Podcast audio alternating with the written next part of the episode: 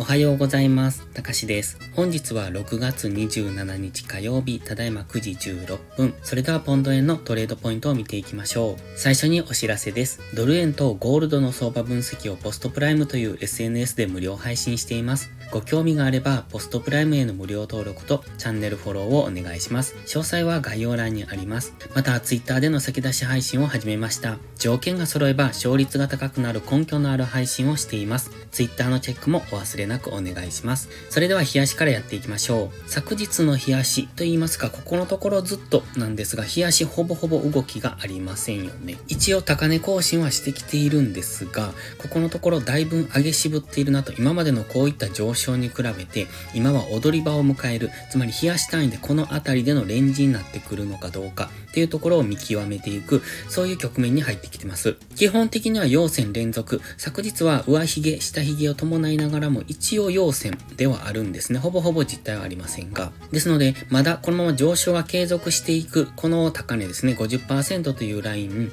184円ぐらいを目指してもう一度上昇する可能性はありますが、以前から言ってますように、この黄色ゾーンっていうのはは月足での反発ポイントになってきますので、この辺りからの下落というところも考えておきたい。そして、ストキャスティクスは高値圏、マックディはだんだん上昇モメンタムが減ってきてますので、ここからダラダラと下落していく可能性、もしくは急騰してからの下落になる可能性っていうところを考えておきたいですね。基本的には上昇トレンド中ですので、下がったところを買っていくのですが、ポイントは下がったところというそこですね。つまり現在地から下がってもいないのにそこから買っていくっていうのは、はその下がったところを買うっていうルールに反しますので、そうじゃなく、しっかりと押しをつけてくれたところからの次の上昇。っていうのを狙いましょうっていうのがおしめ買いです。現在は高値圏で張り付いてますので、この場合は様子見ですね。一度押しを待ってからの次の上昇を狙うのが正しいやり方です。もちろん結果的にはこのままスルスルと上昇していく可能性もあるんですが、それは結果論であって、、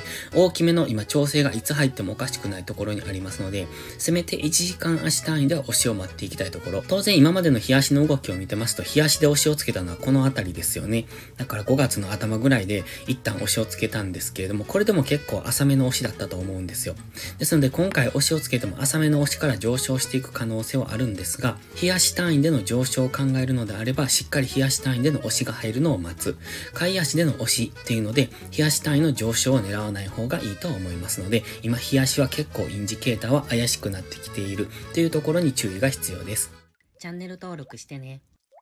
では4時間足です。4時間足はこのトレンドラインを引いてまして、今 GMMA の青帯も上向きなんですが、この上昇の値幅がだんだんと狭まってきてますよね。ここのところ、ここ、過去のこの強い上昇ですね。6月頭からの上昇っていうのは常に高値更新をしてきていたんですが、一旦下落して、そこから最近のこの上昇っていうのはかなり上値が重そうに見えます。ターゲットは184円ぐらいですけれども、そこまで到達せずに下落していく、一旦の下落っていうことも考えられますし、今このトレンドラインまでの距離がありますので、このトレンドラインぐらいまで下落していく、もしくはこの GMMA の青帯に深く突き刺さるぐらいのところまで下落していく。可能性を考えておきたい。現在ですとこの紫のラインかオレンジの水平線ですね。紫の水平線が181.2付近、オレンジは180円付近になりますので、そのあたりまでの一旦の押しを待っておく。そこからの次の上昇っていうのをイメージしておくといいと思いますが、そこに押しをつけずにこのままダラダラと上昇していく、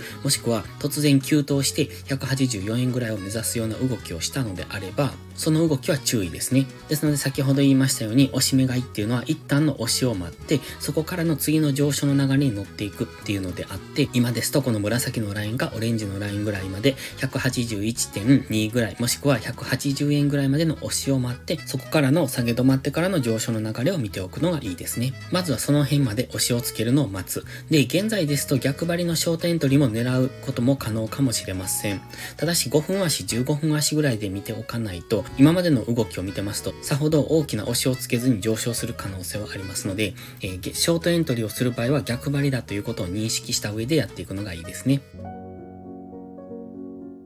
では、1時間足です。先ほど言っていたラインがこことここですね。1時間足の目線切り替えポイントの紫ライン、181.2付近。そして4時間足の目線切り替えポイントのオレンジライン、180円付近。このあたりっていうのは押し目買いが入りやすいところになりますので、そこまでの一旦の下落を今は待つ。もちろん現在だいぶ上値が重くなってきてますので、上昇したところで再びこの高値ですね、183円ぐらいのところで上げ渋るのであれば、そこからの下落の流れを見ておくのもいいと思いますし、少なくとも下落してきたからそこから追いかけようっていうのは危険ですので、もし下落してからその下落を追いかけるのであれば、少なくともこの1時間足の目線切り替えポイントを下抜けてからですね、181.2付近を明確に下抜けてから、次そこからの4時間足のこの目線切り替えポイントまでの下落。ただし、ここは必ずここからここまで、この紫のラインからオレンジのラインまで下落するというわけではありませんので、当然この辺りでは4時間足とか日足での押し目買いが入ってきます。ですので、それをを理解した上でショートエントリーを仕掛けていかないと危険ですので、その辺はご注意ください。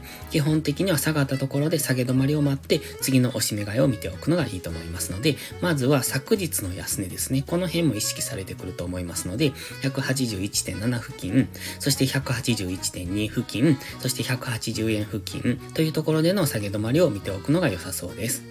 それでは本日は以上です。この動画がわかりやすいと思ったらいいねとチャンネル登録をお願いします。そして最後にお知らせです。YouTube のメンバーシップでは初心者の方向けの丁寧なスキルアップ動画を毎週更新しています。トレードの基礎が学べるメンバーシップにご興味があれば一度お試しください。また初心者ではないけど安定して勝てないという方はポストプライムでのプライム会員をお勧めしています。こちらは YouTube のメンバーシップと違って2週間の無料期間があります。7月からプライム会員価格を値上げしますので、少しでも気になる方はお早めの行動がお得です。今登録すれば値上げ後も今の価格が維持されます。ぜひ無料期間を有効にご活用ください。詳細は概要欄にあります。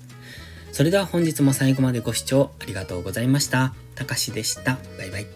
インジケーターの使い方解説ブログを書きました。GMMA、ストキャスティクス、 MACD の使い方について詳しく書いてます。まずは一度目を通してみてください。きっとスキルアップのお役に立てると思います。インジケーターは何気なく表示させるのではなく、理解して使いこなすことが大切です。また、インジケーターを使ったエントリー手法のテキスト販売を始めました。こちらは初心者から中級者向けですが、初心者の方向けの初級編もご用意しています。勝つための聖杯なんてありません。だからこそ地味にコツコツとスキルを積み上げていくものです。このテキストはそんな方のお力になれると信じています。せっかく FX を始めたのですから、明るい未来を夢見て頑張りましょう。